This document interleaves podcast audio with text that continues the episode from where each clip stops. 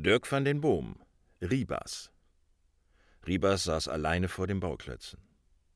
Niemand verstand genau, warum er sie so angeordnet hatte. Er hatte ein sternförmiges Bauwerk errichtet, das sich über die ganze Platte erstreckte. Die anderen Kinder hatten sich beschwert, dass Ribas alle Klötze genommen und den Spieltisch für sich allein in Anspruch genommen hatte. Doch war dies nur kleinlaut und vorsichtig geschehen. Ein Blick aus seinen tiefschwarzen Augen hatte sie unwillkürlich zum Verstummen gebracht. Ribas hatte sie nur kurz angesehen und sich dann seinem Bauwerk zugewandt. Wir konnten nicht einmal erahnen, wie alt er war und wie sein tatsächlicher Name lautete. Als ihn die Prospektoren auf Alter ihr gefunden und in den Kinderhort der psychologischen Abteilung der nächsten Raumstation gebracht hatten, waren sie nur froh gewesen, das Alienbike losgeworden zu sein. Ribas saß schweigsam vor den Bauklötzen, wie jeden Tag. Und wie jeden Tag hat er das sternförmige Bauwerk wieder aufgerichtet, das er am Abend zuvor in einem Anfall großer Wut zerstört hatte. Jeden Tag und jeden Abend das gleiche Spiel. Niemand von uns kannte sich sehr gut mit Edanern aus. Die Völker in diesem Bereich der bekannten Galaxis hatten nur sporadisch Kontakt zu dieser eigentümlichen Zivilisation gehabt und es war Philosophie des Raumkorps, sich nicht in die Probleme anderer einzumischen, wenn man sie nicht darum bat. Dass die Edaner seit Jahren einen grausamen Bürgerkrieg führten, dessen Ursache und Beginn für uns im Dunkeln lag, war eine der wenigen gesicherten Informationen über die Edaner. Und jetzt Ribas. Torper, der Xenopsychologe, hatte ihn nach dem Prospektoren benannt, der ihn in den Ruinen der Edanerstadt auf Altair III gefunden hatte. Ribas hatte keinen Laut von sich gegeben, obwohl er voll ausgebildete Sprachorgane besaß. Der schmächtige Körper mit den langen, schlachsigen Armen, dem großen, kürbisförmigen Kopf und den ausdrucksstarken schwarzen Augen schien nach der Untersuchung physisch in Ordnung zu sein. Die Xenomediziner hatten Ribas achselzuckend in die Hände Torpas gegeben, da dieser der einzige ausgebildete Xenopsychologe auf Vortex Outpost war und sich zwischen seinen Einsätzen um ihn kümmern konnte.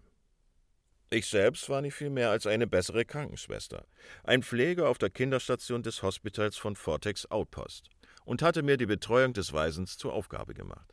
Und so saßen Torpe und ich jeden Tag für eine Stunde hinter der Spiegelscheibe, die Einblick in das Spielzimmer bot, und betrachteten Ribas, wie er methodisch und langsam den Sternbau errichtete, nur um ihn in wütender Raserei wieder zu vernichten. Jonas, ich bin mir nicht sicher, ob wir da überhaupt etwas tun können. Torper hatte sich mit seiner angenehmen Stimme an mich gewandt. Er konnte damit bei den Kindern erstaunliche Erfolge erzielen. Doch Ribas hatte auch auf die direkten Ansprachen bisher nicht reagiert. Ich zuckte mit den Schultern. Wir können nur abwarten und hoffen, dass er irgendwann Vertrauen zu uns fassen wird. Er ist ein bedauernswerter kleiner Kerl und wir können nicht ahnen, was ihn zu seiner verschlossenen Haltung gebracht hat. Vielleicht ist das normal, wiederholte Torper seine alte Theorie. Wir wissen so wenig über die Edaner, dass wir doch nur deduktive Schlüsse aus dem Verhalten anderer Völker ziehen können.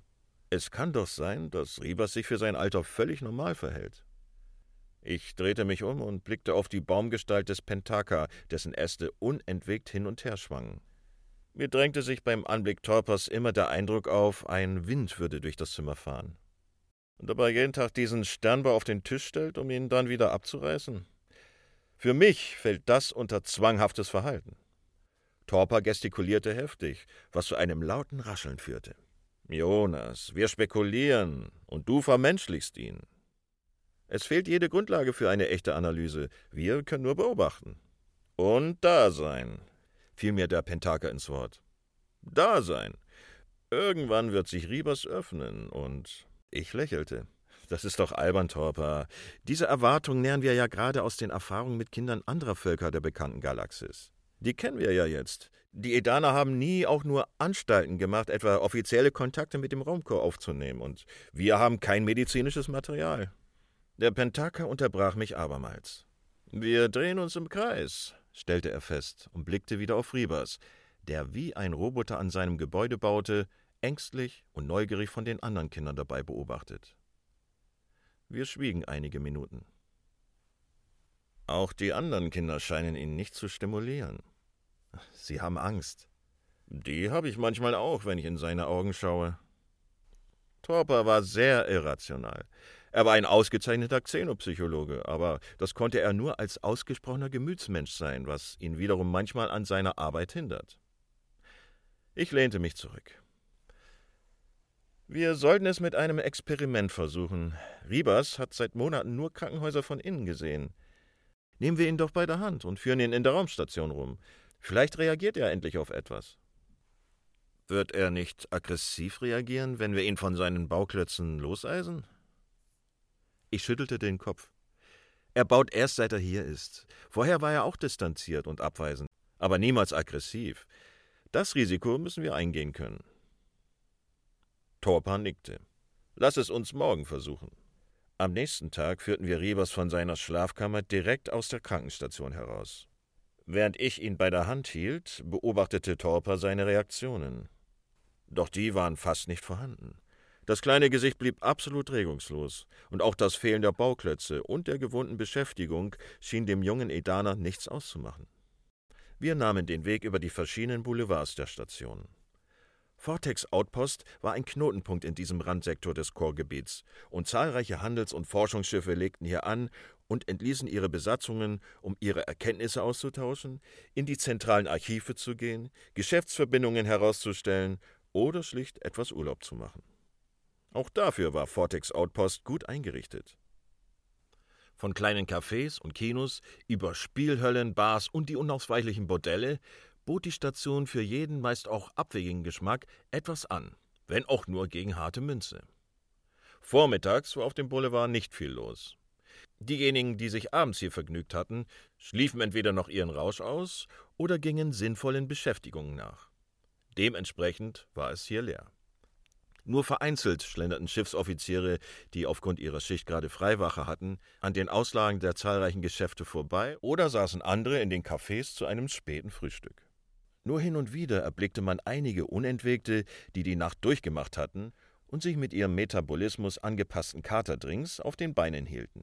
Für unsere Zwecke war diese Uhrzeit ideal.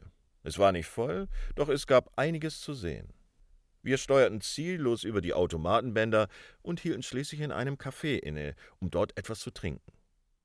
Torper und ich waren nach einer Stunde etwas enttäuscht. Ribas hatte seine Umgebung zwar wahrgenommen, jedoch keine Reaktion gezeigt. Es schien, als nehme er alle Eindrücke in sich auf, bewertete sie jedoch irrelevant. Wie ein Roboter, hatte der Pentaka einmal gemurmelt, und tatsächlich schien sich dieser Eindruck aufzudrängen.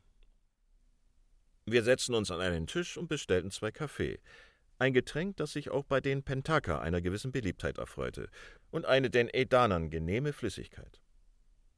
Zu den wenigen Informationen, die der Stationssprecher über die Edaner bereitstellen konnte, gehörten auch rudimentäre Angaben über ihre Ernährung. Bisher hatten wir bei Ribas damit richtig gelegen. Die Bedienung hatte uns gerade die Getränke gebracht und war bei Ribas gewissentlich ignoriert worden, als ein Schatten auf uns fiel. Wir blickten hoch. Vor uns stand ein Edaner, ein Erwachsener. Es geschah sehr selten, dass sich Edaner auf eine Station des Korps verirrten. Die wenigen Handelsbeziehungen machten es jedoch notwendig, dass zumindest Vortex Outpost bisweilen Ziel einer edanischen Mission wurde, da sie dem Sektor dieses Volkes am nächsten gelegen war. Der Edaner sah nicht viel anders aus als Ribas, nur wesentlich größer. Unwillkürlich fragte ich mich, welchen Wachstumsschub Ribos wohl noch durchmachen musste, um diese Ausmaße zu erreichen. Der Edaner hatte die gleiche grünlich-braune Hautfarbe und den gleichen durchdringenden Blick. Er trug einen Translator. Torper blickte nicht in sein Gesicht. Er starrte auf eine rote Schärpe, die der Edaner um die Hüfte gebunden hatte. Einen Augenblick lang war ich verwirrt, bis ich erkannte, dass Ribas seine Gleichgültigkeit abgelegt und ebenfalls die Schärpe fixiert hatte. Ich spürte, wie die Aufregung in mir hinaufkroch. Ich beanspruche diesen Tingstar, klang es sonor aus der Translatoreinheit.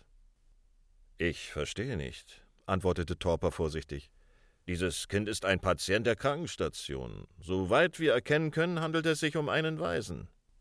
Ein Tingstar, Diesmal klang es verächtlich. Jede Behandlung ist sinnlos. Ich wollte zu einer Antwort anheben. Torpa zuckte zusammen. Der Edane hatte plötzlich eine plumpe, röhrenförmige Waffe in den Händen. Wie er diese an den Kontrollen vorbeigeschmuggelt hatte, war mir rätselhaft. Er richtete die Waffe auf Ribas. Der kleine Junge fuhr ebenfalls unmerklich zusammen.